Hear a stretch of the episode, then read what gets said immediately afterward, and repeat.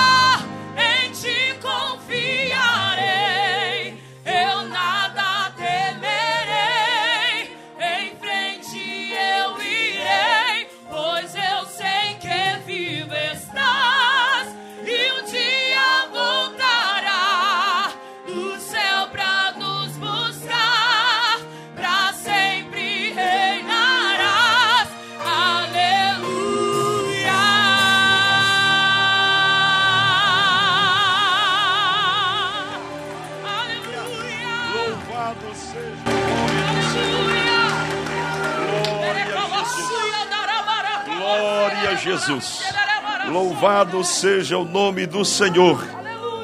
Cumprimentamos com muita alegria os irmãos que nos acompanham pela internet. Sejam todos muito bem-vindos ao nosso culto da palavra, culto que acontece sempre às terças-feiras, às 19h30. E neste 7 de setembro, um dia que certamente ficará marcado para sempre na história do Brasil. O povo brasileiro, de forma democrática, pacífica, deu uma demonstração do que é civilidade. E nós louvamos ao Senhor porque entendemos que Deus ouviu a oração da igreja. Aleluia. Glória ao nome do Senhor Jesus. Nós amamos o nosso país e não vamos entregá-lo de modo algum às forças do mal. Em nome de Jesus Cristo. Quantos adoram a Deus pelo que Deus já está fazendo? Digam aleluia. Vamos continuar orando. Hoje foi dado início ao período de dez dias de jejum e oração. Um grupo seleto de intercessores, e quando eu digo seleto, é porque interceder por uma nação requer preparo, requer entendimento do que isso significa. Significa lutar contra as hostes da maldade. E eu creio que se você quiser ingressar neste grupo, ainda há tempo para você participar. Amanhã, às 18 horas, 18 horas isto? 19 horas. Amanhã, às 19 horas, no anexo 1, haverá mais um encontro deste grupo que está jejuando e intercedendo pelo Brasil. Vamos à palavra do Senhor. Atos dos Apóstolos, capítulo 15, melhor dizendo, 16. Atos 16, versículo 9. Atos 16, 9. Pastor Markson vai ler com a igreja os versículos pares e assim nós leremos até o versículo 18. Glória a Jesus. Todos encontraram o texto sagrado? Se assim é, digam amém. Nos diz assim a palavra do Senhor. E Paulo teve de noite uma visão em que se apresentava um varão da Macedônia e lhe rogava, dizendo: Passa a Macedônia e ajuda-nos. E logo depois desta visão, procuramos partir para a Macedônia, concluindo que o Senhor nos chamava para lhes anunciarmos o Evangelho. E navegando de Troade, fomos correndo em caminho direito para Samotrácia, e no dia seguinte para Neápolis. E dali para Filipos, que é a primeira cidade desta parte da Macedônia e é uma colônia, e estivemos alguns dias nesta cidade. No dia de sábado, saímos fora das portas para a beira do rio, onde julgávamos haver um lugar para oração. E assentando-nos, falamos às mulheres que ali se ajuntaram. E uma certa mulher chamada Lídia, vendedora de púrpura da cidade de Tiatira, e que servia a Deus, nos ouvia, e o Senhor lhe abriu o coração para que estivesse atenta ao que Paulo dizia. Depois que foi batizada, ela e a sua casa nos rogou, dizendo: Se haveis julgado que eu seja fiel ao Senhor, entrai em minha casa e ficai ali. E nos constrangeu a isso. E aconteceu que, indo nós à oração, nos saiu ao encontro uma jovem que tinha um espírito de adivinhação, a qual, adivinhando, dava grande lucro aos seus senhores. Esta, seguindo a Paulo e a nós, clamava, dizendo: Estes homens que nos anunciam o caminho da salvação são servos do Deus Altíssimo. E isto fez ela por muitos dias, Mas Paulo, perturbado, voltou-se e disse ao Espírito: Em nome de Jesus Cristo, te mando que saias dela. E na mesma hora saiu. Quantos adoram este Jesus poderoso, maravilhoso? Cante conosco uma vez mais o refrão desta canção. Só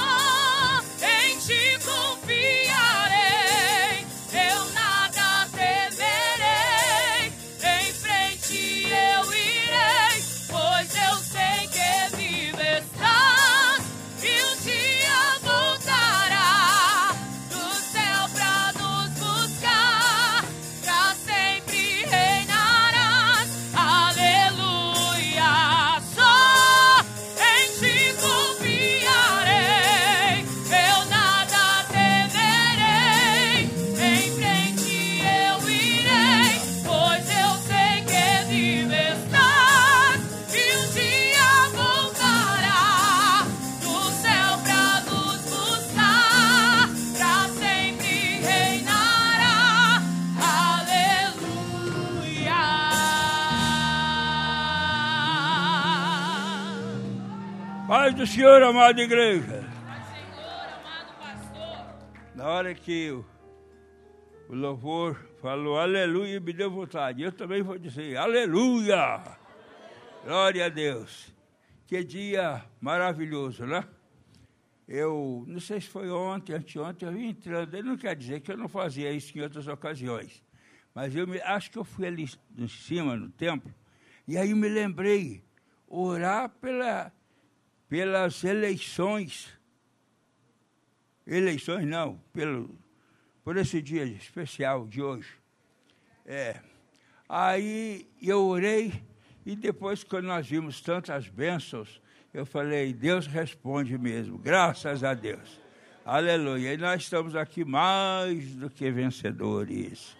Aleluia. Eu não sou, só, eu não sou somente vencedor, eu sou mais do que vencedor. Eu vou fazer uma pergunta sincera. Tem, há pessoas que não se acham, parece que perdem tantas batalhas, mas quantos aqui se sentem mais do que vencedor? Levantar, eu queria que levantasse a mão e dissesse assim: Eu. eu. Aleluia. Com esse eu, o distribuidor de dúvida, de incredulidade, deve ter dado no pé, porque nós cremos no Deus que nós servimos. Glória a Deus. Tome assento, meus irmãos. Glória a Deus. Como o pastor Marcos estava dizendo, eu estava pensando a mesma coisa. Um país é, atacado por aquele grupo vermelho, né? Que teimoso que nunca vi. É, e a gente vê um dia como hoje, é muita benção, é muita benção. Mas aí nós temos que saber que essa benção é resultado da da oração. Então, glória a Deus, aleluia, amém. Alegria do Senhor, a nossa força é. Alegria do Senhor, a nossa força é. Alegria do Senhor, a nossa força é. Alegria sem medida Ele dá. Alegria do Senhor, a nossa força é. Alegria do Senhor, a nossa força é.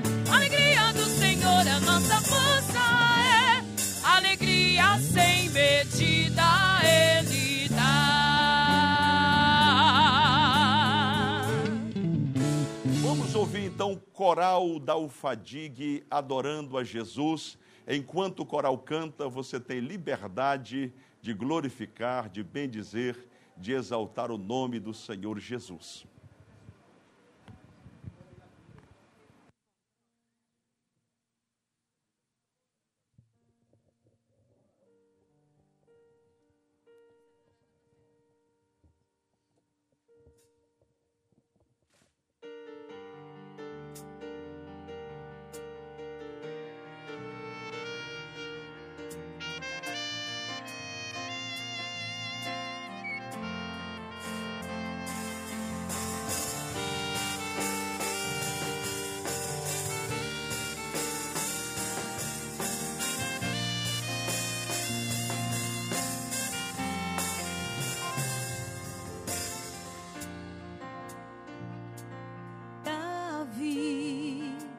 Eu quero adorar diante da morte, não vou me prostrar.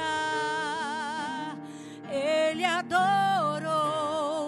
naquela situação, depois que o filho morreu. Será que pode ser assim nos dias de hoje, mesmo na perseguição? Deus achar um adorador é muito difícil. Na provação, louvar, abre mão da própria dor e o adorar.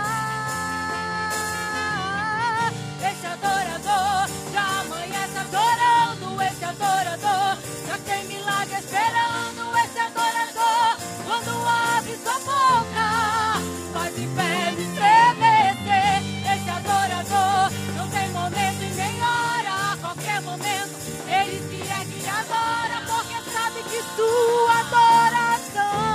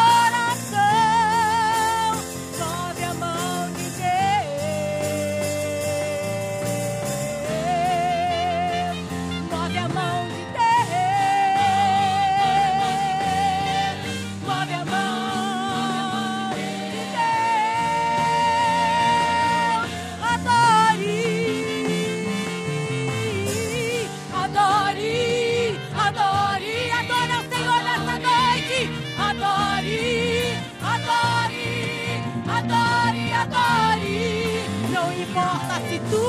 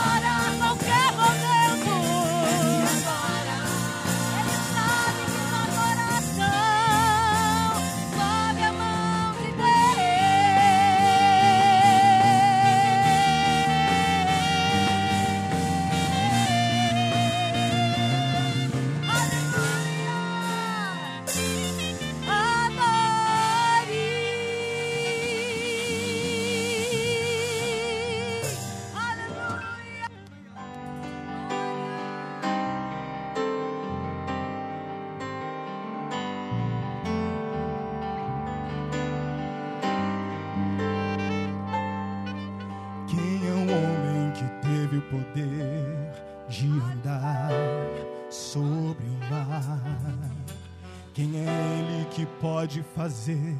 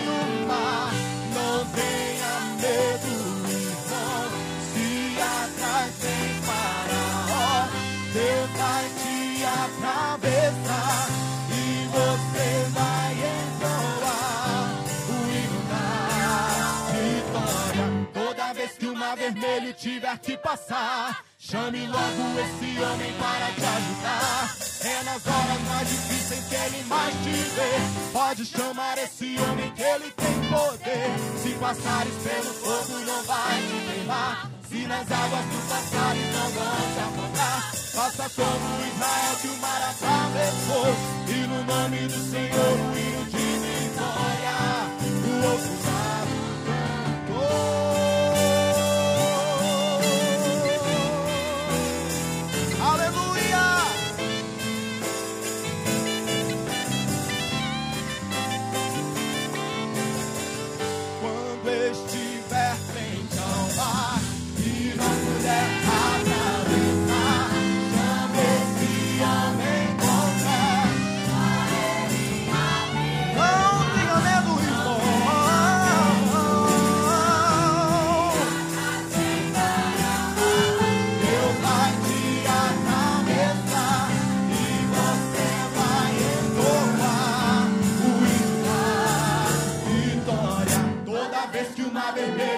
que passar, chame logo esse homem para te ajudar. É nas horas mais difíceis que ele mais te vê. Pode chamar esse homem que ele tem poder. Se passar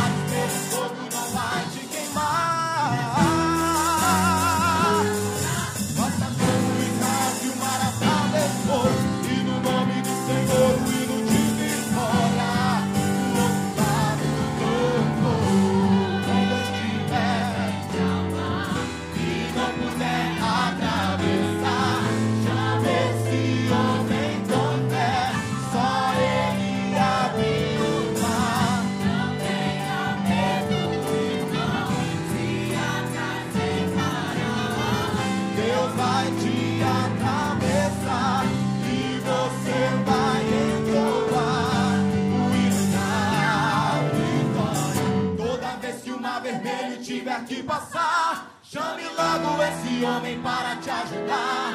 É nas horas mais difíceis que ele mais te vê. Pode chamar.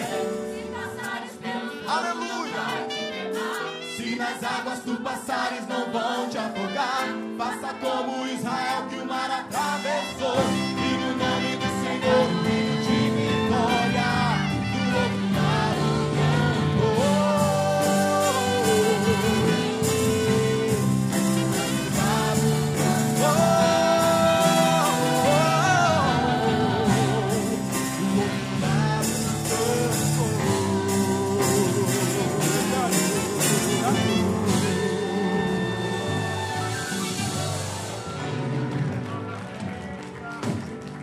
Aleluia. Eu, nós vamos fazer uma coisa agora, que é orar pelos enfermos, então eu pediria à igreja para se colocar de pé. E nós vamos fazer hoje um pouquinho diferente. Quem está enfermo aqui neste culto e desejar, você pode receber oração lá onde você estiver e pode vir aqui à frente. Então, os que estão enfermos já podem começar vindo agora. Os que estão enfermos estão aqui na igreja, se quiserem receber a imposição, a imposição de mãos dos obreiros aqui, enquanto nós oramos, nós vamos é, impor as mãos sobre os irmãos. Nós, nós, quer dizer, os irmãos obreiros que estarão aqui. Eu e a minha esposa somos a minha maior escola. Não calcula a gente velha, se dá problema mesmo, né? Outro dia eu estava uma doença difícil, mais difícil mesmo. E eu falei, reclamei com Jesus, reclamei, e a doença sumiu, foi embora, acabou, glória a Deus. Nós vamos orar essa noite por enfermos para Jesus curar. Então, vocês que estão aqui, na hora que os irmãos passarem, você creia, o irmão, a irmã, passarem eu creio que deve ter algum irmão da obreira também que vai estar impondo mal. Estou sentindo falta disso. Eu não preciso escalar, não, né? Está, é, ótimo, ótimo, ótimo. Esse é o exercício mais lindo que tem. Eu, eu só vou gastar mais um minuto. Eu, na época que eu fui consagrado presbítero, eu tinha vinte e poucos anos, fui dirigir uma congregação, eu nunca tinha visto uma pessoa endemoniada. Eu vim já com 21 anos, mais ou menos, 22 para a Assembleia de Deus, eu nunca tinha visto um, uma pessoa endemoniada. Aí, naquele culto lá, a congregação que eu dirigia, uma mulher endemoniada. E, de, e coisa feia mesmo. Aí eu botei a culpa em todo mundo. Falei, irmãos, isso é pessoas com a vida atrapalhada, vem aqui para a igreja, acontece isso. E lá um expulsava e outro expulsava, lá de sair. Aí, de repente, o Espírito Santo me ensinou. Eu falei, agora demora, você vai sair em nome do meu Jesus, fora! Aí foi embora na mesma hora. Então, aleluia. Quando vamos orar agora, eu já estou sentindo a presença forte de Deus Vamos orar agora e Jesus vai curar, vai curar, vai curar para a glória dele mesmo, nosso Pai Celestial. Em nome de Jesus Cristo, nós entramos na tua presença, Senhor, para esta obra tão grande que a tua palavra diz: porão as mãos sobre os enfermos e eles ficarão curados. Nós ordenamos a esta enfermidade que está nesta vida, nesta no corpo desta irmã, daquele irmão, daquele jovem. Nós repreendemos agora espírito de enfermidade, vai embora! saia desta vida, vai embora, em nome de Jesus. Sai desta vida, enfermidade, sai doença, seja ela do que for, em nome de Jesus, em nome de Jesus, em nome de Jesus, em nome de Jesus. Deus forte como Jeová, não há outro que eu conheça. Deus forte como Jeová, não há outro que eu conheça. Deus de vitória, varão de guerra, Deus poderoso é o Senhor. Deus de vitória, varão de guerra, Deus poderoso é o Senhor. Onde,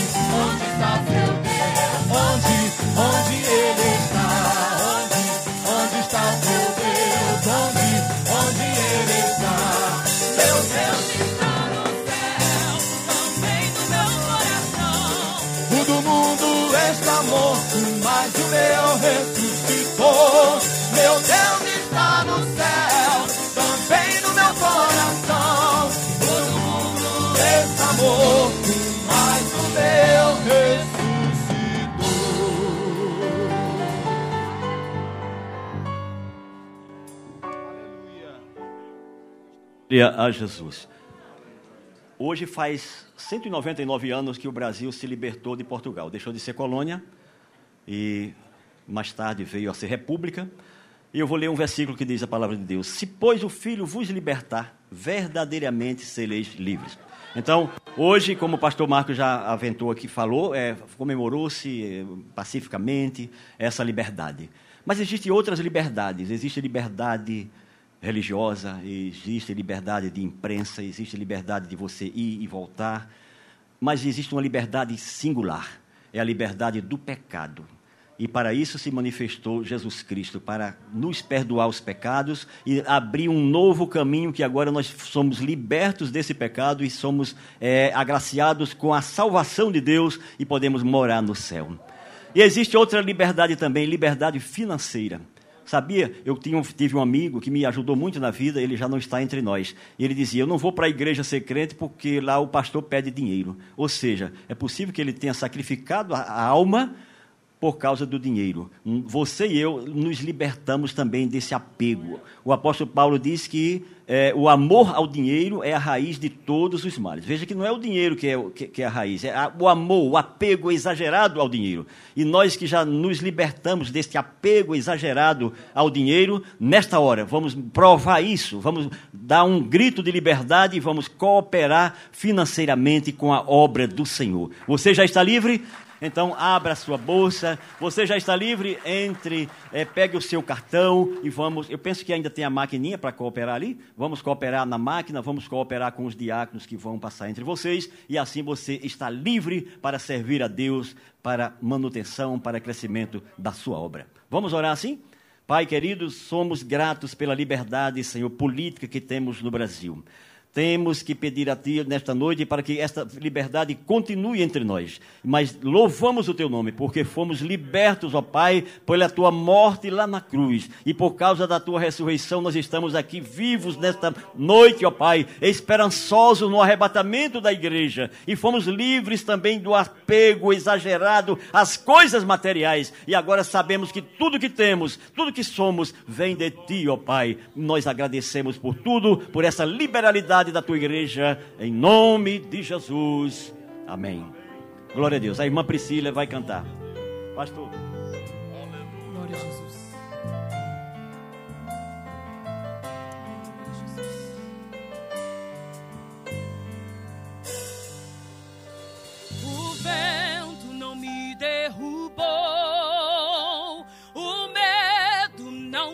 Parou, a guerra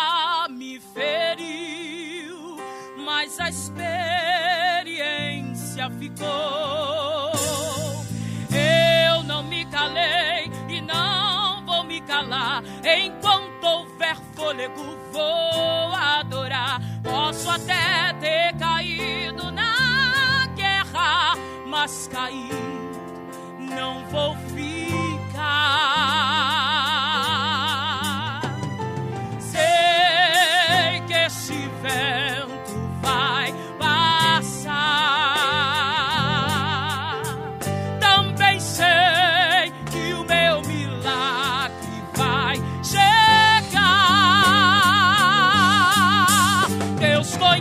conhece a minha história, sabe tudo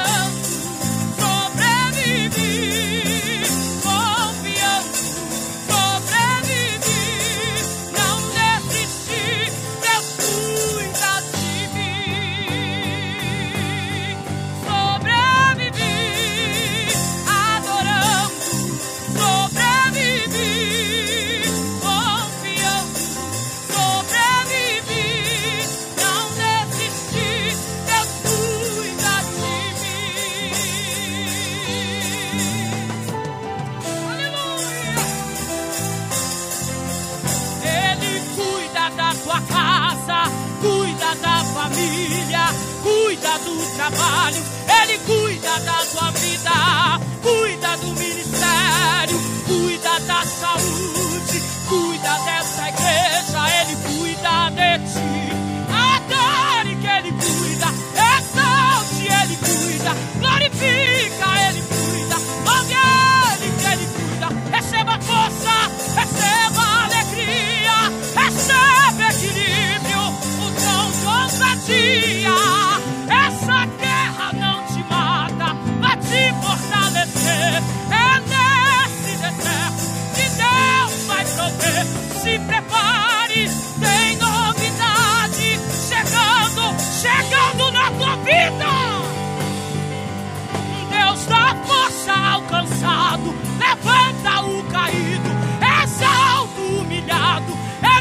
cuida do ferido.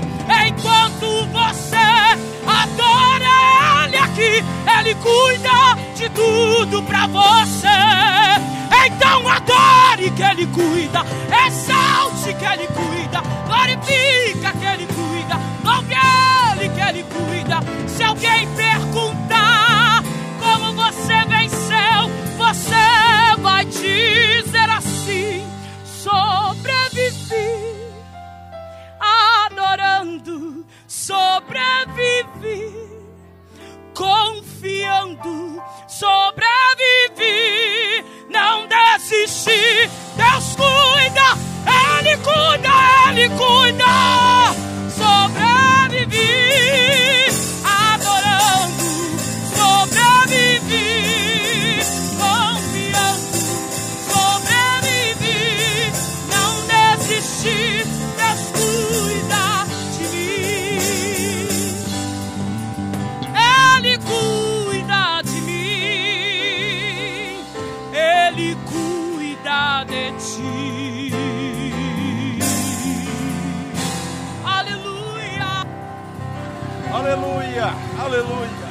Louvado seja o nome do Senhor Jesus.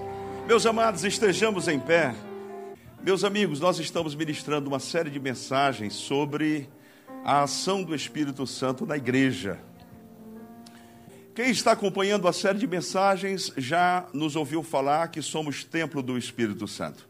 Então pega essa mãozinha santa, sem ira, sem contenda, agasalha-se no coração e fala: Eu sei que eu fui estabelecido por Deus para ser habitação do Espírito Santo de Deus. E eu sei que o Espírito Santo está bem aqui. Vamos cantar uma vez só. Um doce Espírito aqui. Ah, um doce Espírito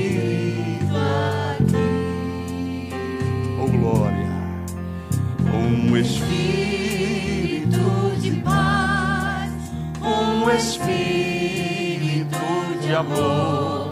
Eu sei que há um doce Espírito aqui. Há um doce Espírito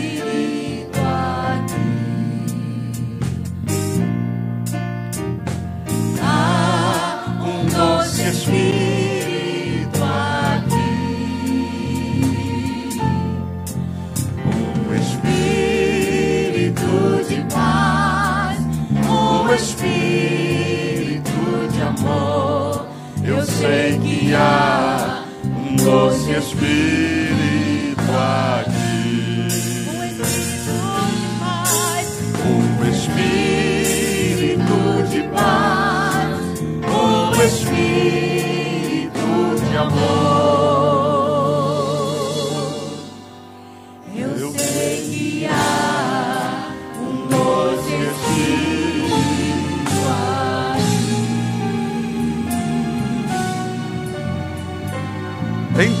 glorifique a Jesus, porque onde está o Espírito Santo, tem glória para Jesus. Aleluia.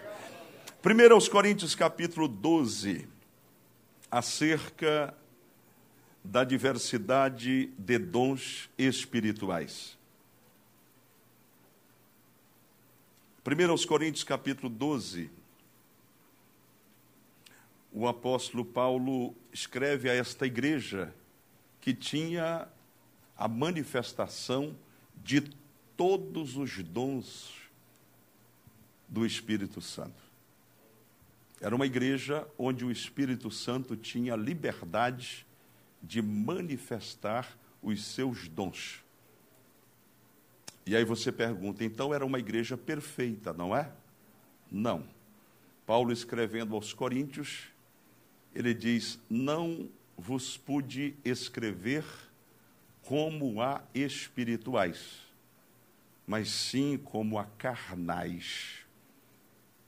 Significa dizer que há uma mensagem pregada por nós numa terça-feira da guerra entre a carne e o espírito. Você pode acompanhar também depois. Aqueles que estão em casa pela internet, sejam bem-vindos.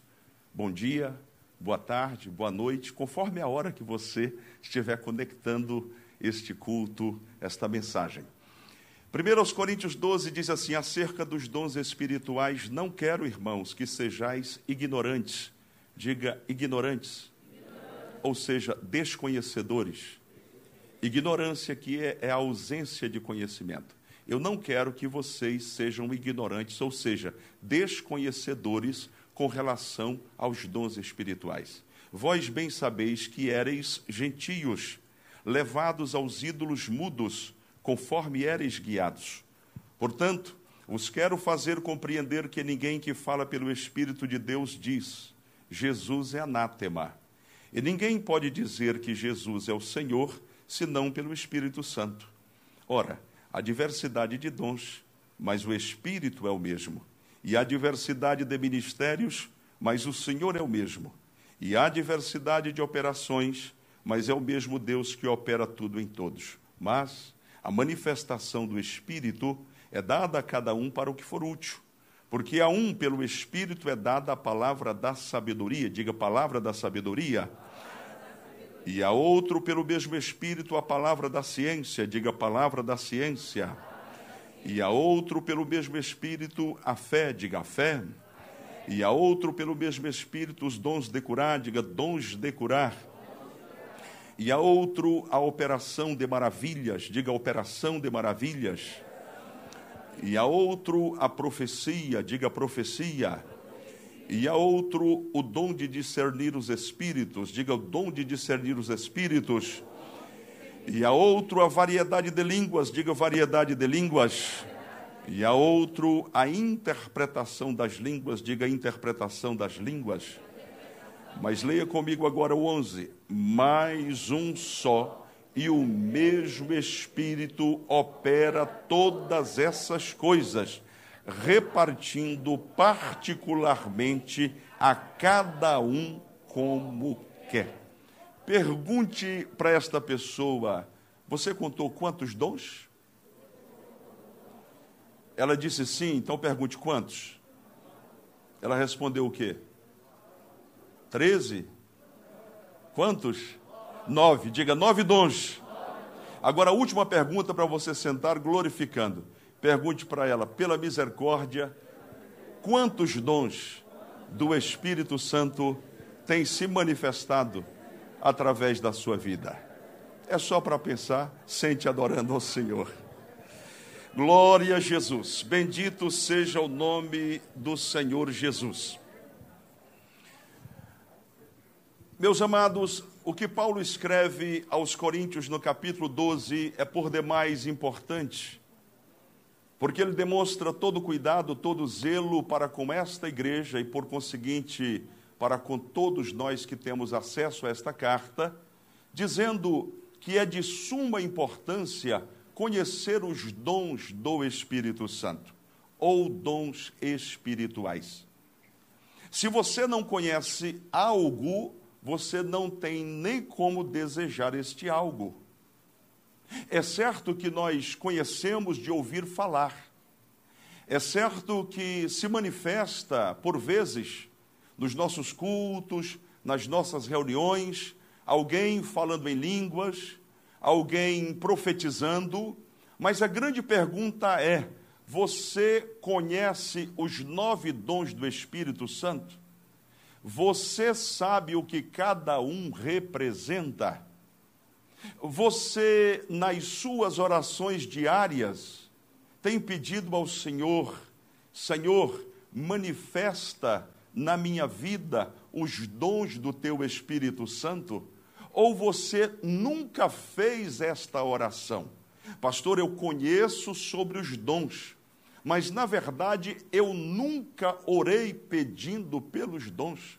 Pois lhe antecipo dizendo que o apóstolo Paulo nos dá, nos faz uma recomendação, nos dá um conselho.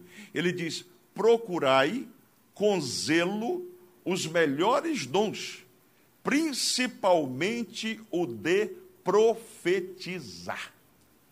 Me ajude a pregar, a ensinar e diga para esta pessoa, a partir de hoje, se você não havia pedido, passe a pedir a manifestação dos dons sobre a sua vida. Observe que, dentre as insondáveis riquezas espirituais que Deus colocou à disposição da igreja aqui na terra, destacam-se os dons sobrenaturais do Espírito Santo, esses que acabamos de ler aqui. A igreja é um organismo vivo, um fenômeno sobrenatural cujas origens estão no céu. Como tal, ela possui uma responsabilidade igualmente sobrenatural, pelo que carece, necessita da operação sobrenatural do Deus vivo no seio desta igreja. Simplificando, quem aqui se considera igreja? Como igreja, nós temos uma missão sobre a terra. Como igreja, nós temos um propósito estabelecido pelo Senhor. E permita-me lembrar-lhe que a igreja não é pura e simplesmente este momento em que nos reunimos aqui. Igreja é você. Onde quer que você estiver, a qualquer hora do dia ou da noite, aí está a igreja do Deus vivo atuando. O que tem ocorrido, pastor Nobre, e a gente tem observado de forma muito presente nos nossos dias, é que a maioria das pessoas tem um botão, um dispositivo on e off. Quando é domingo ou quando é dia de culto, elas entram na igreja e ligam o botão. Igreja. Terminou o culto, desliga o botão. Por quê? Porque no entendimento de muitos pastores e igrejas, e eu tenho batido nisto de propósito, Jesus na cruz do Calvário já fez tudo por nós. Morreu pelos nossos pecados, levou as nossas culpas, tudo isto é fato. Agora, não estava no roteiro, mas permita-me fazer uma pergunta a você. Eu, eu queria uma pessoa, um voluntário, para poder ilustrar, mas não é uma coisa boa, não é para ser uma pessoa boa. Então eu não queria indicar ninguém, porque às vezes a pessoa tem problemas e eu faço uma ilustração e depois ela vai ficar a noite sem dormir. Dizer eu. é o nosso ator principal, bom Leonardo, né? Dá um passinho mais aqui, isso aqui em cima fica melhor. Mas observe bem. Imagine que este homem que aqui está seja seu filho. Ele é o que seu? Filho. É o Leozinho, querido do seu coração. É o Leleco. É o seu menino. Pronto, colocou isso no coração? Você ama esse rapaz?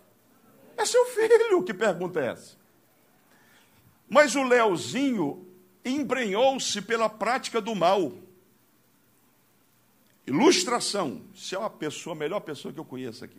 Mas ilustrando, esse menino entrou pelo caminho da prática do mal e já tem uma ficha na polícia.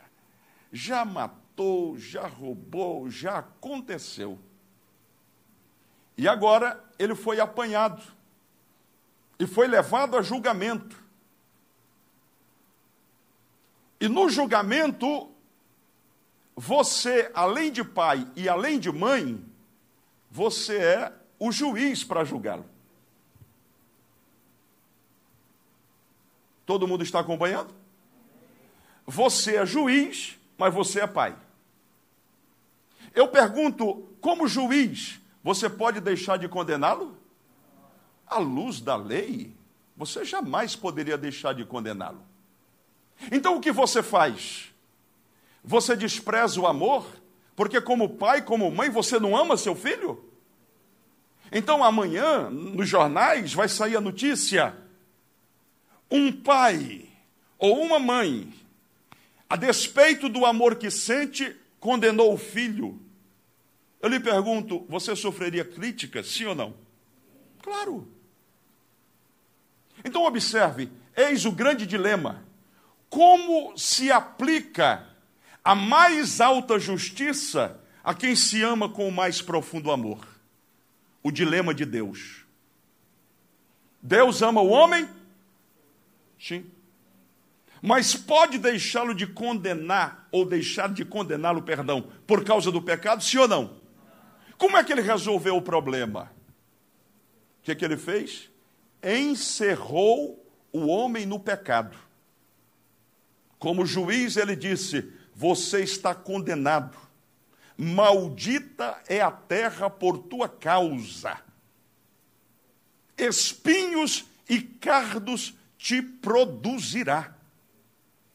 Derrota total. Deus condenando. Expulsou o homem. Isso é a justiça. Mas em seguida, Deus diz: Ei, alto lá, já cumpri a justiça, deixe-me agora demonstrar o mais profundo amor que alguém já ouvirá falar sobre a face da terra em todo o universo. Escute, você está condenado mas eu vou oferecer o meu unigênito filho para morrer em seu lugar, para cumprir a pena dos seus pecados. Quem está me acompanhando, diga amém. Então, note bem: o juiz condenou, cumpriu a justiça, mas ele se apresenta e cumpre o amor, porque Deus amou o mundo de tal maneira, um lindo coral, que deu seu Filho unigênito, para que todo aquele que nele crê não pereça, mas tenha a vida eterna. Oh, amor tremendo!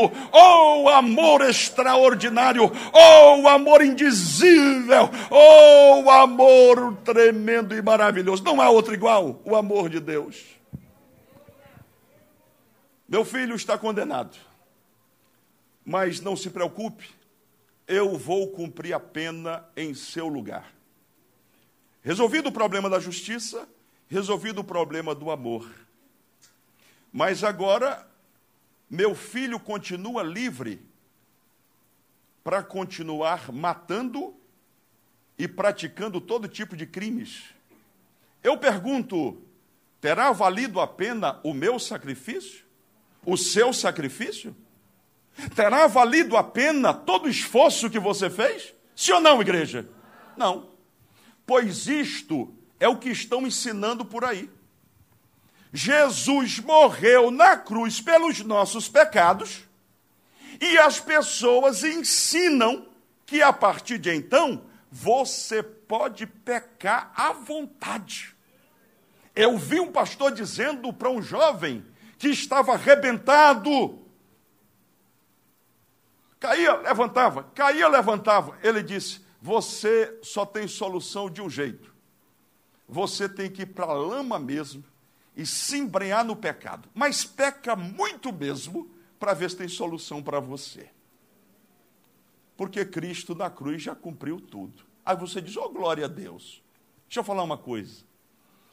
Só teria sentido esse sacrifício se eu dissesse ao meu filho: Meu filho, eu cumpri a justiça, demonstrei o amor, a única coisa que eu lhe peço é gratidão e amor para com o meu esforço. A partir de agora, viva sem cometer crimes, porque senão você será condenado novamente. Isso é Hebreus. E não haverá mais solução. Escute o que eu estou lhe dizendo. Não é verdade que você, como crente salvo, e por causa da graça de Deus, você pode continuar na prática do pecado. Não. Agora você já entendeu o sacrifício de Jesus. Você já disse sim à cruz de Cristo. E o que você faz? Você diz: Senhor Jesus, o Senhor morreu a minha morte.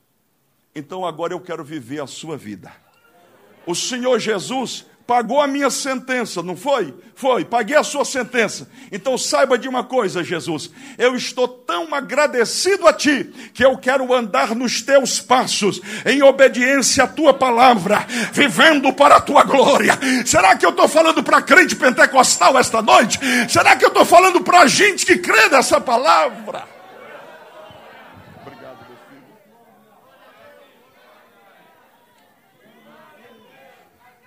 Dai aqui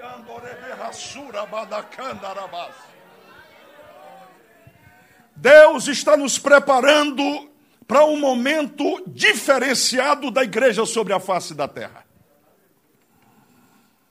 E da minha parte, digo com muita humildade, eu estou procurando ser extremamente fiel a tudo aquilo que Deus tem colocado no meu coração não levo nada para casa. Estou dizendo para você, se até hoje você estava vivendo na prática do pecado, em função da graça que vem da cruz, o Senhor está te dizendo claramente: filho, volta-te para mim, arrepende-te dos teus pecados e começa a viver em novidade de vida, porque esta é a vontade do Senhor. Fechando parênteses, o Espírito Santo, nasci de novo, recebi Jesus como Salvador, pela graça eu sou salvo por meio da fé. E daí, pastor, agora eu sou uma nova criatura, mas nós aprendemos aqui que depois do novo nascimento, geralmente, o que acontece? O crente deve buscar o batismo com o Espírito Santo eu estou lendo todos os autores que falam sobre o Espírito Santo, pelo menos os principais, todos. O que dizem? Qual a oposição ao ensinamento da Bíblia Sagrada? Para eu poder estar preparado para responder com mansidão e temor a tudo que está sendo dito. Deixa eu falar uma coisa para você. Quando você aceita Jesus, você deu um grande passo e a partir deste momento você é salvo. Agora nós começamos dizendo que a igreja do Senhor é um fenômeno sobrenatural sobre a face da terra. Porque nós fomos chamados, resgatados, comprados com o sangue de Jesus, mas temos uma missão a cumprir. Eu quero liberar uma palavra sobre a tua vida esta noite. Até hoje, se você não deu testemunho de Jesus, o Espírito Santo vai te incomodar de maneira tão tremenda que você vai começar a chorar no trabalho. Você vai para o ambiente fora do trabalho e o Espírito Santo vai dizer: dá testemunho de mim, porque para isto eu te chamei como igreja.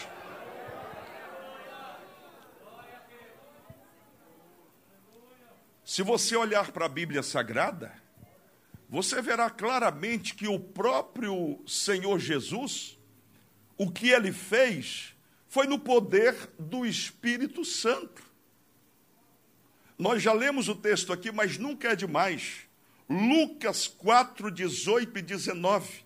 Se você é rápido de endereço, encontre aí na sua Bíblia, Lucas 4, 18 e 19, nós vamos ler como um lindo coral. O próprio Senhor Jesus, agiu no poder e na direção do Espírito Santo. A igreja do Senhor, a igreja de Jesus, precisa agir debaixo da unção e do poder do Espírito Santo. Ouça-me em nome do Senhor. Igrejas que não agem debaixo da unção e do poder do Espírito Santo são igrejas fracas, são igrejas que não avançam, são igrejas que não prosperam, são igrejas mortas, são igrejas sem vida, são igrejas infrutíferas, mas igrejas cheias do Espírito Santo, são igrejas vivas, são igrejas dinâmicas, são igrejas punjantes, são igrejas que crescem, são igrejas que prosperam, são igrejas que têm o que oferecer, são igrejas que evangelizam, são igrejas que oram, são igrejas que falam em línguas, são igrejas cheias do Espírito de Deus.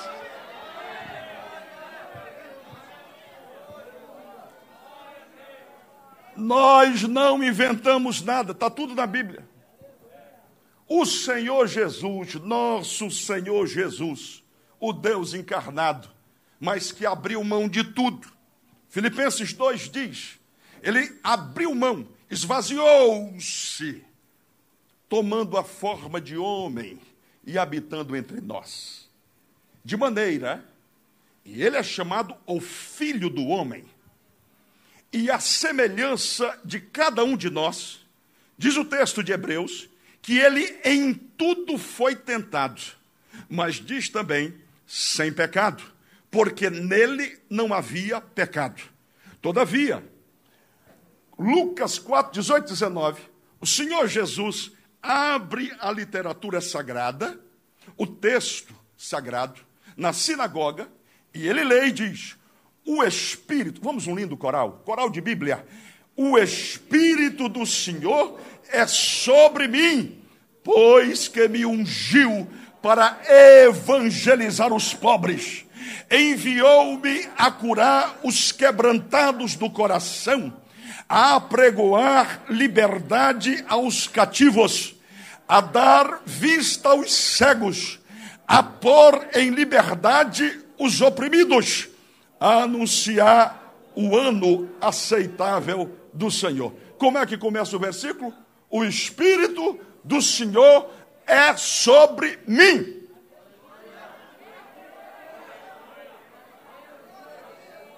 Eu vou fazer uma pergunta para reflexão, querido Lucas.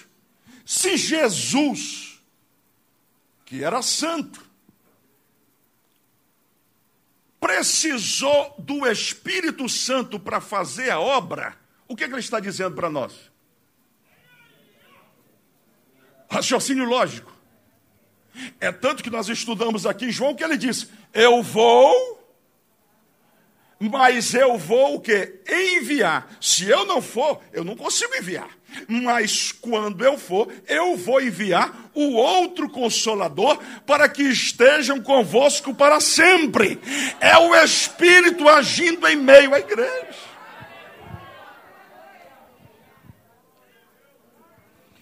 Então, pastor Nobre, como é que um crente quer vencer sem o Espírito Santo? Como é que um, um músico quer vencer sem o Espírito Santo? Como é que um cantor, uma cantora, quer vencer, quer avançar, quer fazer a obra de Deus sem o Espírito Santo? É por isso, igreja, que a igreja onde o Espírito Santo está vivo e atuante, quando chega alguém e começa a cantar e não tem o um Espírito Santo, a igreja fica silenciosa. Ao final, a igreja plec, plec, plec. Olha um para o outro e diz: Que voz linda, que voz maravilhosa, tremendo, canta muito. Tu viu aquela oitava que deu? Ah, e tem um negócio do melisma agora, né? O pessoal não canta mais normal, né? Um negócio assim.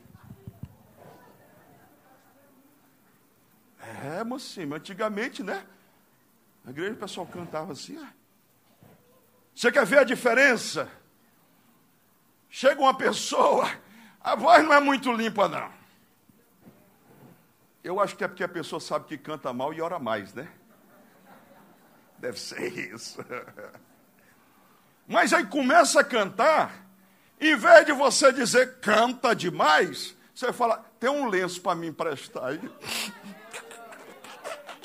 estava cantando. O que, que é isso? É alguém que canta, mas canta cheio do Espírito Santo de Deus.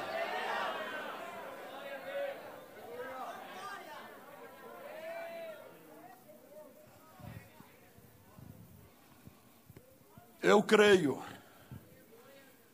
que Deus está enchendo o crente aqui com o Espírito Santo.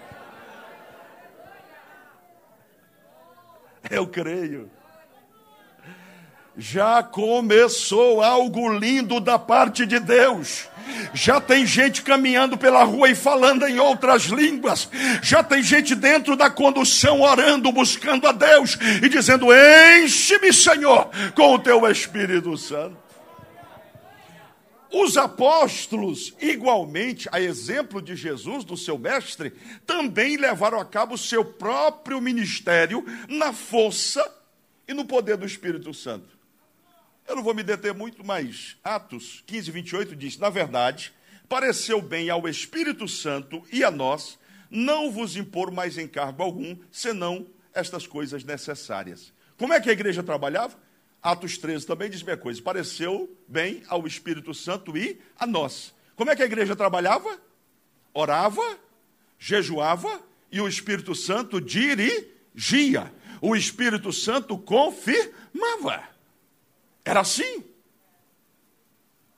Se a igreja é conduzida pelo Espírito Santo, nós, pastores, temos uma responsabilidade muito grande. Porque às vezes nós queremos consagrar o santo ministério amigos. Oh, fulano é tão bonzinho. Oh, me ajuda tanto. Foi assim? É assim que está escrito em Atos? Não. Fulano ser bonzinho é maravilhoso, é extraordinário. Você está do lado de uma pessoa. Mas quando você vai separar, o caminho é do joelho e da oração, para que o Espírito Santo lhe dirija, para que o Espírito Santo lhe mostre. Se entrássemos por esse caminho, na totalidade, na totalidade, nós evitaríamos muitos infortúnios. Porque às vezes o pregador é bom de oratória. Eu sempre me lembro, pastor Derivaldo, do Collor, Nunca vou me esquecer daquilo.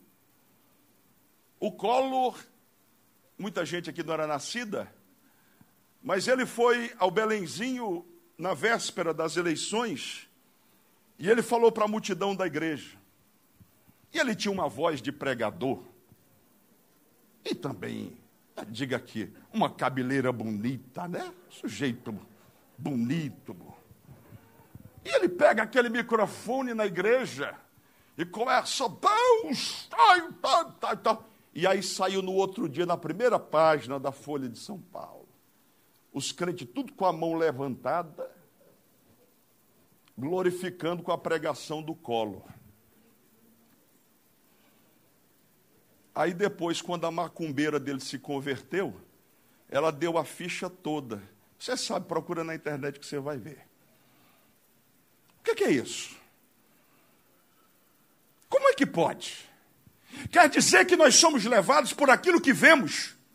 Deus está dizendo: igreja minha, tenho colocado diante de vós os dons do Espírito Santo, para que não sejais enganados, porque os dias são maus e Satanás tem levantado os seus instrumentos, falsos profetas, falsos crentes, falsos homens, para enganar o povo de Deus. Tem jeito de crente, prega como crente fala como crente, mas não é crente. E para saber, tem que botar o joelhinho no chão e dizer: Espírito Santo, enche-nos da tua graça, enche-nos da tua unção. O grande equívoco de algumas igrejas hoje é que elas são igrejas ignorantes, como Paulo diz aqui. São igrejas ignorantes das grandes possibilidades do Espírito Santo.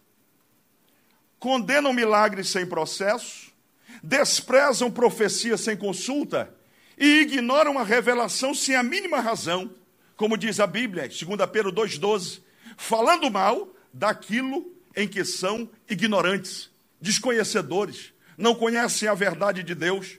Então, quando alguém quer estabelecer uma igreja, destas igrejas que têm se formado muito nos últimos dias, e você diz para mim, o senhor fala muito, é porque são muitas, e eu estou vacinando você. Eu já recebi obreiros que estavam à beira de abrir um trabalho e ouvindo a palavra, disseram: Deus falou comigo, pastor. E eu quero pedir perdão e retomar minha caminhada. Quantos jovens promissores estiveram aqui pregando a palavra e enveredaram por este caminho? O diabo é enganador, o diabo é astuto, ele sabe como trabalhar, ele trabalha o ego. Assim como usou Pedro para falar com Jesus, e Jesus disse para trás de mim, Satanás, às vezes eles usam alguns Pedros dentro da igreja. E algumas Pedrinas também. Por que não? O rapaz prega. E em vez de se dizer, que palavra tremenda de Deus, me fez tomar vergonha na cara e mudar de vida. Não, a expressão é: quebrou tudo esbagaçou tudo. Essa é a expressão que eles dizem. Quebrou tudo, esbagaçou tudo na igreja. E Deus fica olhando e dizendo: estão enganados e estão caminhando pelo caminho da perdição. Eu me lembro de um que escreveu no Face: Eu sou o novo Lutero e vou revolucionar a igreja brasileira. Muito modesto, né, pastor? Espírito de vaidade. Para não te deixar ser enganado. Eu vou dar um salto. Eu vou dividir para você, se os irmãos estiverem pronto aí, a imagem pode colocar, para a gente facilitar o entendimento. Nós temos aí as divisões. Tem o quadro anterior, meu filho, sobre os nove dons? Se tiver, os nove. Não, não, os nove dons. Se, tenta, se tiver, localiza, por favor. Nós temos aqui nove dons. Quantos dons? Nove dons. Nós dividimos em, os estudiosos, melhor dizendo, dons de revelação. Diga comigo, dons de revelação. Dois, dons de poder. Três, dons de elocução. Então, observe bem: tem os dons que revelam, que trazem ao entendimento do ser humano aquilo que está guardado em Deus, tem os dons de poder, que é a capacidade para realizar, e tem os dons de elocução ou de inspiração, que é a capacidade de falar. Então, note bem: primeiro grupo, dons de revelação, palavra da sabedoria, palavra do conhecimento e discernimento de espíritos. Segundo grupo, dons de poder, dons de curar, operação de milagres e fé. Terceiro grupo, elocução, variedade de línguas, interpretação das línguas e profecia. Um escritor americano, Frank Boyd, ele disse, declarou o seguinte: a menos que os dons do Espírito sejam claramente definidos e cuidadosamente classificados em primeiro lugar, é o que estamos fazendo, seu propósito não será entendido e podem ser mal usados. A glória do Senhor pode ser roubada e a igreja pode deixar de receber os grandes benefícios que esses dons devem trazer. Diga comigo, os dons dados pelo Senhor, distribuídos pelo Espírito Santo, eles servem para a edificação da igreja. Uma igreja onde Deus opera através dos crentes, manifestando os dons do Espírito Santo, é uma igreja que consegue fazer a obra do Senhor com eficácia. Você pode dizer amém por isso? Mesmo que você não acredite, mas diga assim: Senhor Deus, ajuda-me a buscar a manifestação dos dons espirituais. Vamos ao primeiro grupo, dons de revelação. Pode ser aquela tela agora, filho, se tiver? Dons de revelação, só para ajudar no entendimento. Vamos juntos, dons de revelação, quais são? Palavra da sabedoria, palavra do conhecimento e discernimento de espíritos. Olhe para cá. Palavra da sabedoria. Definição: Este dom é uma palavra, uma proclamação, uma declaração de sabedoria dada por Deus através da revelação do Espírito Santo para satisfazer a necessidade de solução urgente de um problema particular. Preste atenção. Não se deve confundi-lo, portanto, com a sabedoria no sentido amplo, normal, sabedoria que todo ser humano deve ter pelo menos, não depende da habilidade cultural humana de solucionar problemas, pois é uma revelação do conselho divino. Nos domínios do ministério cristão, este dom se aplica tanto ao ensino da doutrina bíblica quanto à solução de problemas em geral. Vamos para a Bíblia? Primeiro livro dos Reis, capítulo 3. Eu olhei ali para o relógio e aí eu disparei aqui também, para não me demorar muito. Primeiro livro dos Reis. Eu quero crer que hoje à noite, antes de dormir, você vai fazer uma oração dizendo: Senhor, manifesta os dons do teu Espírito Santo na minha vida, usa-me, usa pelo menos um donzinho, Senhor, manifesta na minha vida, eu quero te servir. Pastor, eu já tenho a manifestação dos dons na minha vida. Amém, glória a Deus, busca mais então que às vezes a gente prega assim e a pessoa diz: Pastor, o senhor pregou isso aí, mas eu já tenho a manifestação dos nove dons na minha vida. É como disse uma, uma irmã, uma certa feita lá em São Cristóvão, pastor é, Nobre. Ela chegou para o pastor e disse: Pastor, eu queria lhe contar uma coisa tremenda. Ó, eu tenho a manifestação dos nove dons na minha vida. Ele disse: São dez, irmã. Ela disse dez, mas para mim era nove. Ele disse, tem mais um que a senhora não contou. Qual é? Disse, é da mentira, né? Também. Às vezes a pessoa fica vaidosa, né? E quer contar para os outros, né? Tem nove, eu, manifesta tudo na minha vida, coisa linda, né? Exemplos, primeiro livro dos reis, capítulo 3, 16 a 28. Salomão, quem se lembra de Salomão? Tinha uma música que não é da época da Priscila que dizia: Salomão, Salomão, foi o rei mais sábio da terra. Eita tempo, 1967. Glória a Deus. Rei Salomão, então vieram duas mulheres prostitutas ao rei e se puseram perante ele. E disse-lhe uma das mulheres: Ah, senhor meu, eu e esta mulher moramos numa casa e tive um filho morando com ela naquela casa. E sucedeu que ao terceiro dia depois do meu parto, também esta mulher teve um filho. Estávamos juntas, estranho, nenhuma estava conosco na casa, senão nós ambas naquela casa. E de noite morreu o filho desta mulher, porquanto se deitara sobre ele. E levantou-se à meia-noite e me tirou meu filho do meu lado, dormindo a tua serva, e o deitou no seu seio, e a seu filho morto deitou no meu seio.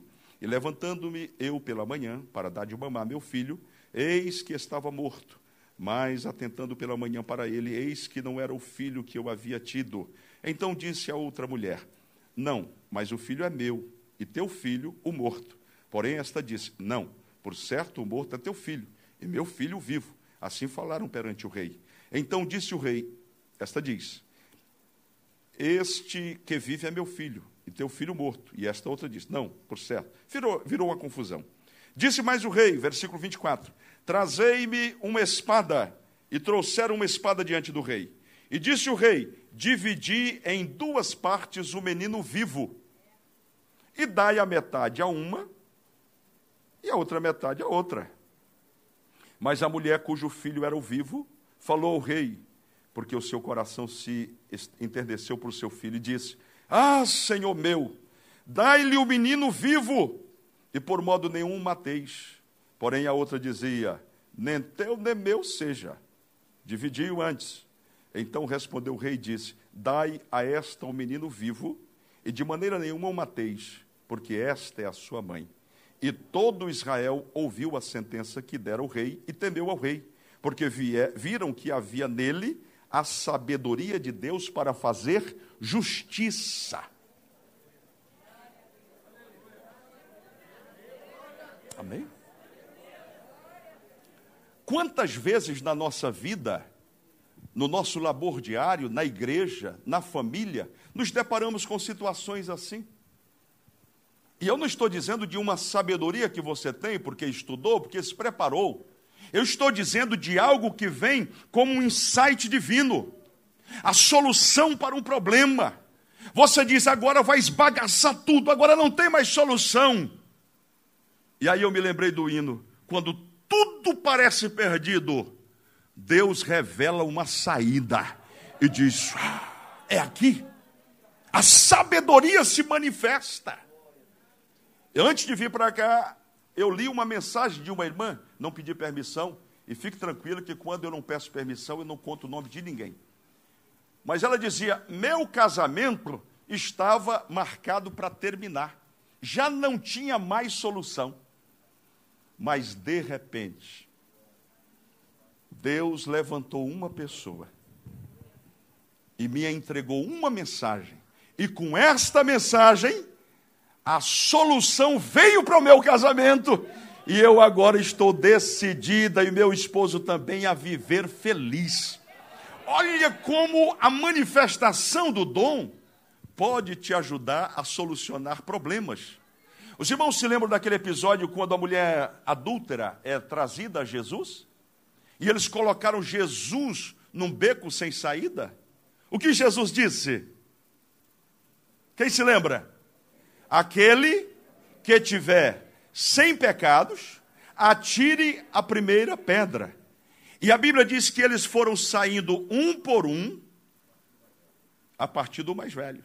Foram saindo um por um. Por quê?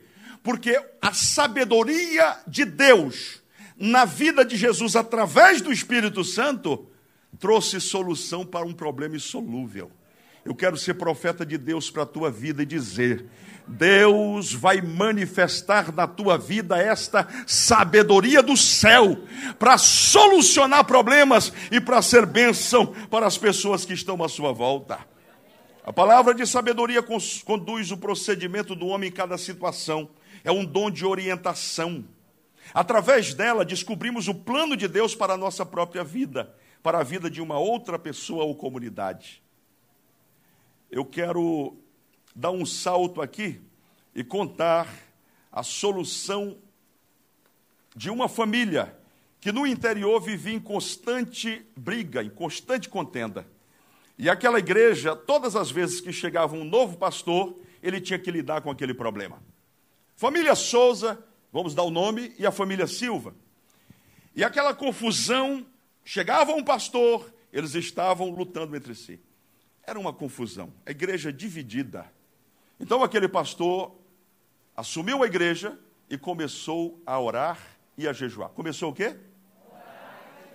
Está captando o que eu estou dizendo? Ó, se você não guardou nada essa noite, guarda o que eu estou te dizendo agora. Seja qual for o seu problema, seja qual for o seu desafio, ministerial, familiar, no emprego, no trabalho, seja qual for, o caminho é oração e jejum. É oração e jejum. Se agarra com Deus. Ora ao Senhor. Aquele pastor disse: Eu vou perder a igreja. A divisão dessa, duas famílias. Ele começa a orar. Estou olhando para a irmã Marta ali, ela não quer que eu fale o nome dela, né? Mas eu falei nas terças passadas, né? Eu, estou olhando que outro dia eu falei com ela, pastor. E eu digo, olha, está acontecendo um problema assim, assim, assim. E ela disse para mim, é porque você está orando pouco.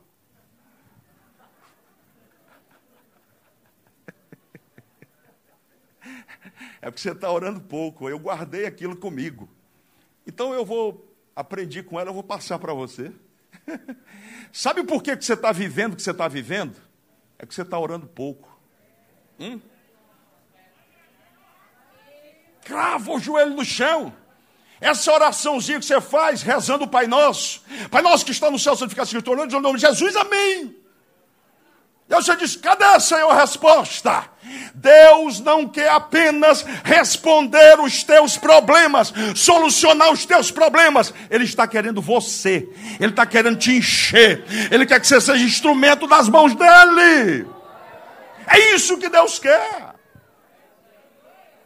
Grande problema é que às vezes nós pensamos que Deus é um garçom celestial.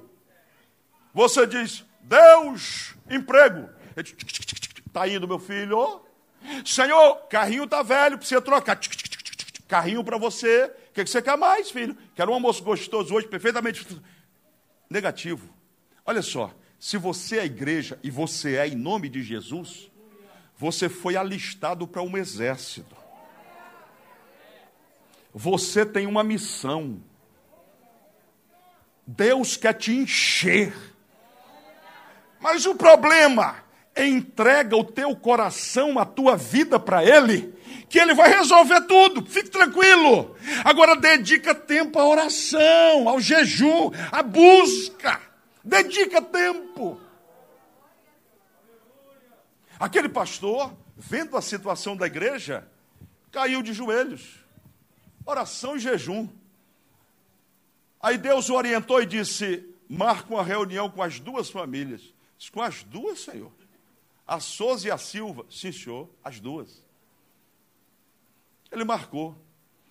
Chegou lá na hora da reunião, ele disse: Irmãos, nós vamos orar para começar. Fez oração. Vou dar oportunidade para o líder da família Souza falar. O líder da família falou, expôs o problema dele. O problema é esse, esse, esse, esse, esse, esse, esse. Pergunto para o senhor, pastor, eu tenho razão ou não tenho? Ele disse, perfeitamente, o senhor tem razão. Agora vai falar o líder da família Silva. Família Silva levantou, o líder falou, falou, falou, terminou, disse: Eu tenho razão ou não tenho? O pastor disse: Tem. Aí virou confusão. Ah, mas que pastor é esse? Ele disse que eu tinha razão, agora disse que você tem razão. Como é que fica a situação? Ele disse: espere um pouco, irmãos. Eu quero sugerir uma coisa. Vocês têm a opção de ficar com a razão ou ficar com Jesus. Quem quer ficar com Jesus? As duas famílias levantaram a mão. Ele disse: então vamos abrir mão da razão e ver os dois para cá, vamos orar e resolver o problema.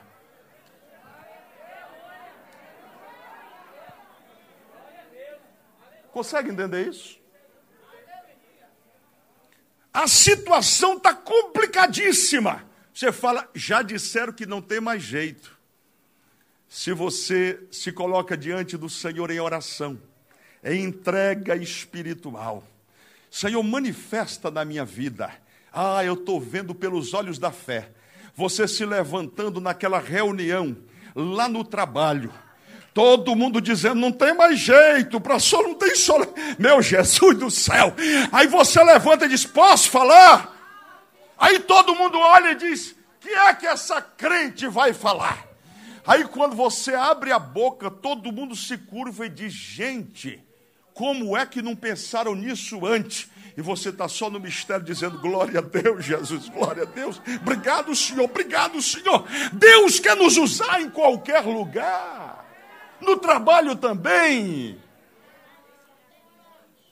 Vamos ficar em pé, porque fazer uma pausa aqui, eu já olhei para o relógio, o negócio está sério. Diga comigo, Deus, eu ouvi a tua palavra. Eu quero tomar uma decisão essa noite. Decisão de orar mais. Decisão de buscar mais. Decisão de ficar a sós com Deus. Eu falei hoje sobre a palavra da sabedoria. Se Deus nos permitir, eu quero pedir a você encarecidamente, não falte na próxima terça-feira. Você que nos acompanha pela internet, não perca a sequência. Eu tenho certeza que ao final dessas ministrações, nós vamos orar por pessoas aqui e Deus vai instantaneamente comunicar os dons do Espírito Santo sobre estas vidas. Como é que o senhor tem certeza disto? Porque nós estamos orando todos os dias neste altar.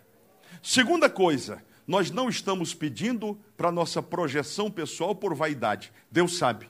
Nós estamos pedindo para que a igreja do Senhor seja edificada e para que o nome do Senhor seja glorificado neste lugar. Deus quer te encher do Espírito e te usar de maneira extraordinária. Nós vamos cantar uma breve canção e eu vou pedir aquelas pessoas que estão aqui esta noite e que ainda não tomaram a mais importante decisão de suas vidas. Você entendeu que Jesus morreu na cruz do Calvário em seu lugar. Jesus morreu pelos seus pecados, mas você ainda não tomou a decisão dizendo: Eu reconheço e quero viver para Jesus. Quero viver a vida de Jesus. Quero mudar de vida. Quero me arrepender dos meus pecados e quero entregar a minha vida para Jesus. Se você quer, venha aqui à frente, nós vamos orar por você.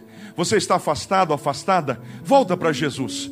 Deus quer te restaurar completamente. Deus quer trazer de volta a unção, o poder do Espírito Santo sobre a tua vida. Enquanto, enquanto cantamos, veja se do seu lado tem uma pessoa que precisa de ajuda e traga esta pessoa à frente em nome de Jesus. Espírito, enche a minha vida, enche-me do teu poder, pois de ti eu quero ser. Sobre Espírito, enche o meu Oh, aleluia. Os pastores de congregação, os líderes, venham aqui para cima para a gente orar. Cante conosco. enche a minha vida, Espírito, enche a minha vida, enche-me com teu poder, pois de ti eu quero ser, Espírito, enche o meu ser. Já temos a primeira vida para Jesus. Aplauda bem forte. Onde está a segunda vida? Terceira, quarta? Venha para Jesus.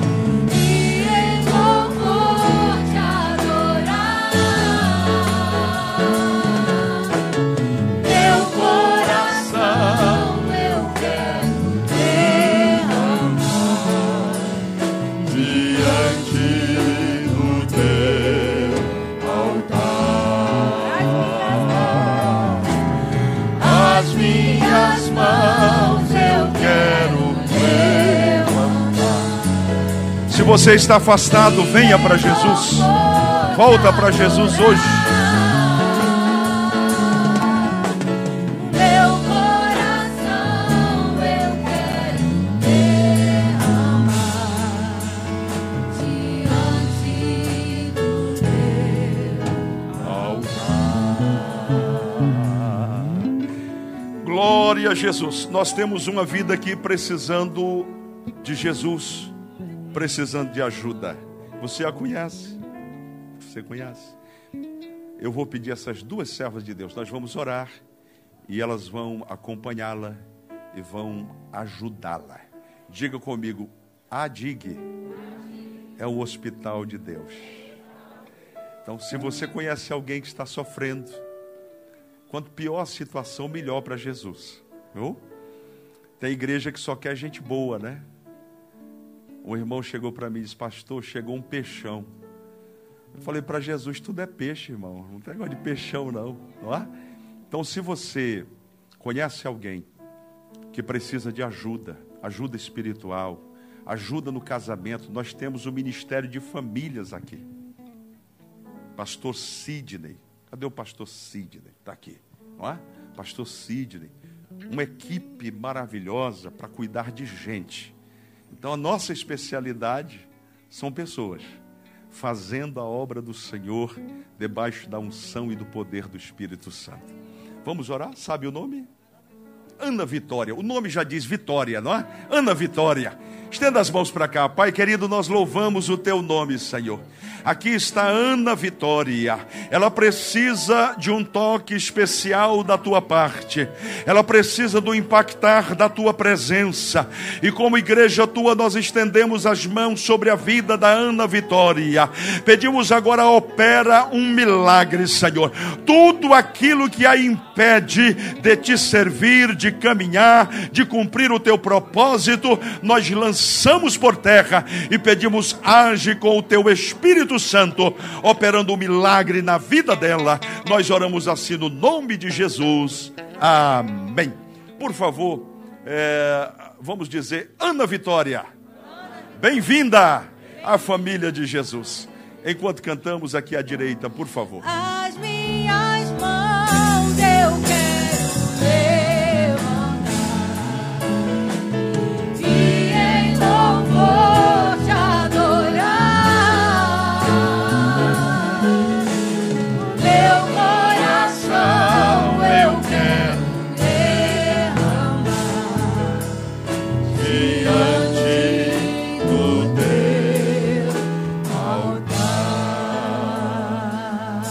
Aleluia. Diga comigo, domingo, dia 12, Santa Ceia do Senhor.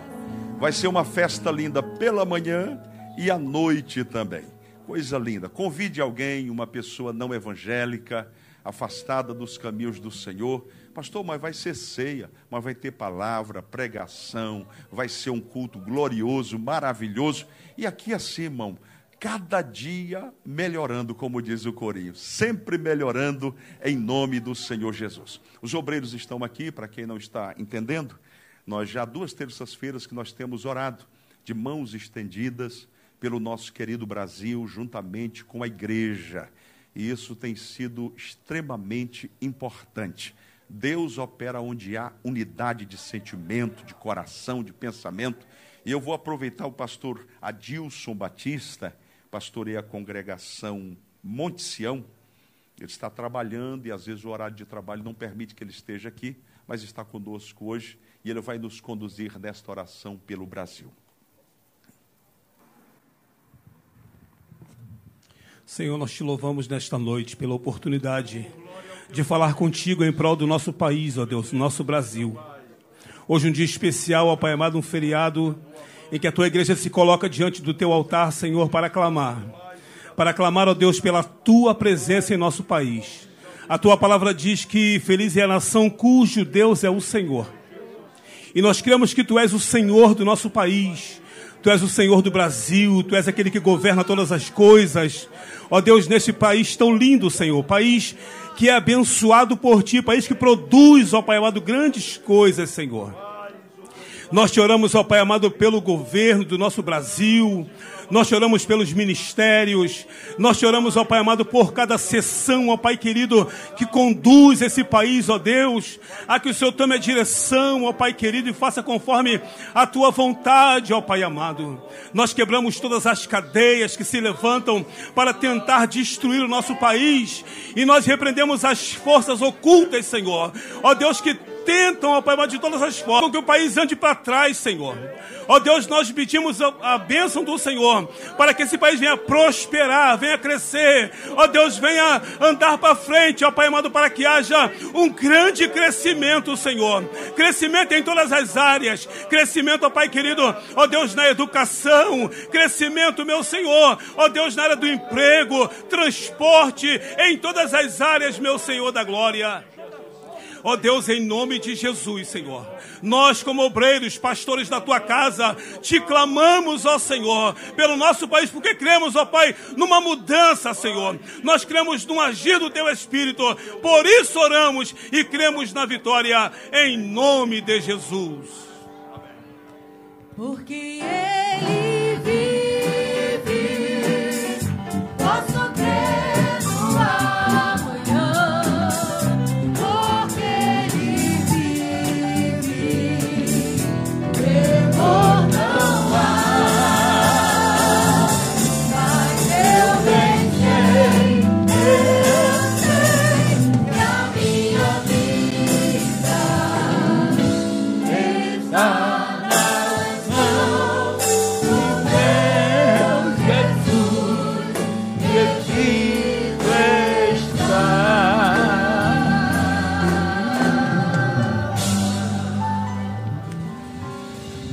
Pastor, pastor Marcos estava pregando, eu ia chegando no final, finalzinho assim, eu senti que eu precisava dar uma palavra para a igreja, desse tamanhozinho assim, mas que tivesse sentido, não sabia o que, que era. Agora, Há um minuto eu recebi a palavra. Vou é, avisar a igreja que terça-feira vai ser melhor do que hoje. Agora, eu recebi uma segunda palavra, que na outra terça-feira vai ser melhor do que na próxima. Manda la bassandura via, chita la bandeira lá. Manda la bassandura via. Oh, aleluia! Obrigado, Jesus. Aleluia, obrigado. Coloque a mão assim, por favor. E a graça de nosso Senhor e Salvador Jesus Cristo, o amor de Deus, nosso Pai, a comunhão e as consolações do Espírito Santo permaneçam sobre todo o povo de Deus que é reunidos neste lugar. Dizemos. Amém. Vamos abençoar o Rio de Janeiro? Rio de Janeiro, nós te abençoamos em nome de Jesus. Brasil, Brasil, nós te abençoamos em nome de Jesus. Venezuela, Venezuela, nós te abençoamos em nome de Jesus. Israel, Israel, nós te abençoamos em nome de Jesus. E a vitória é nossa pelo sangue de Jesus. Quinta-feira, culto de milagres, convide alguém, vamos estar juntos em nome de Jesus.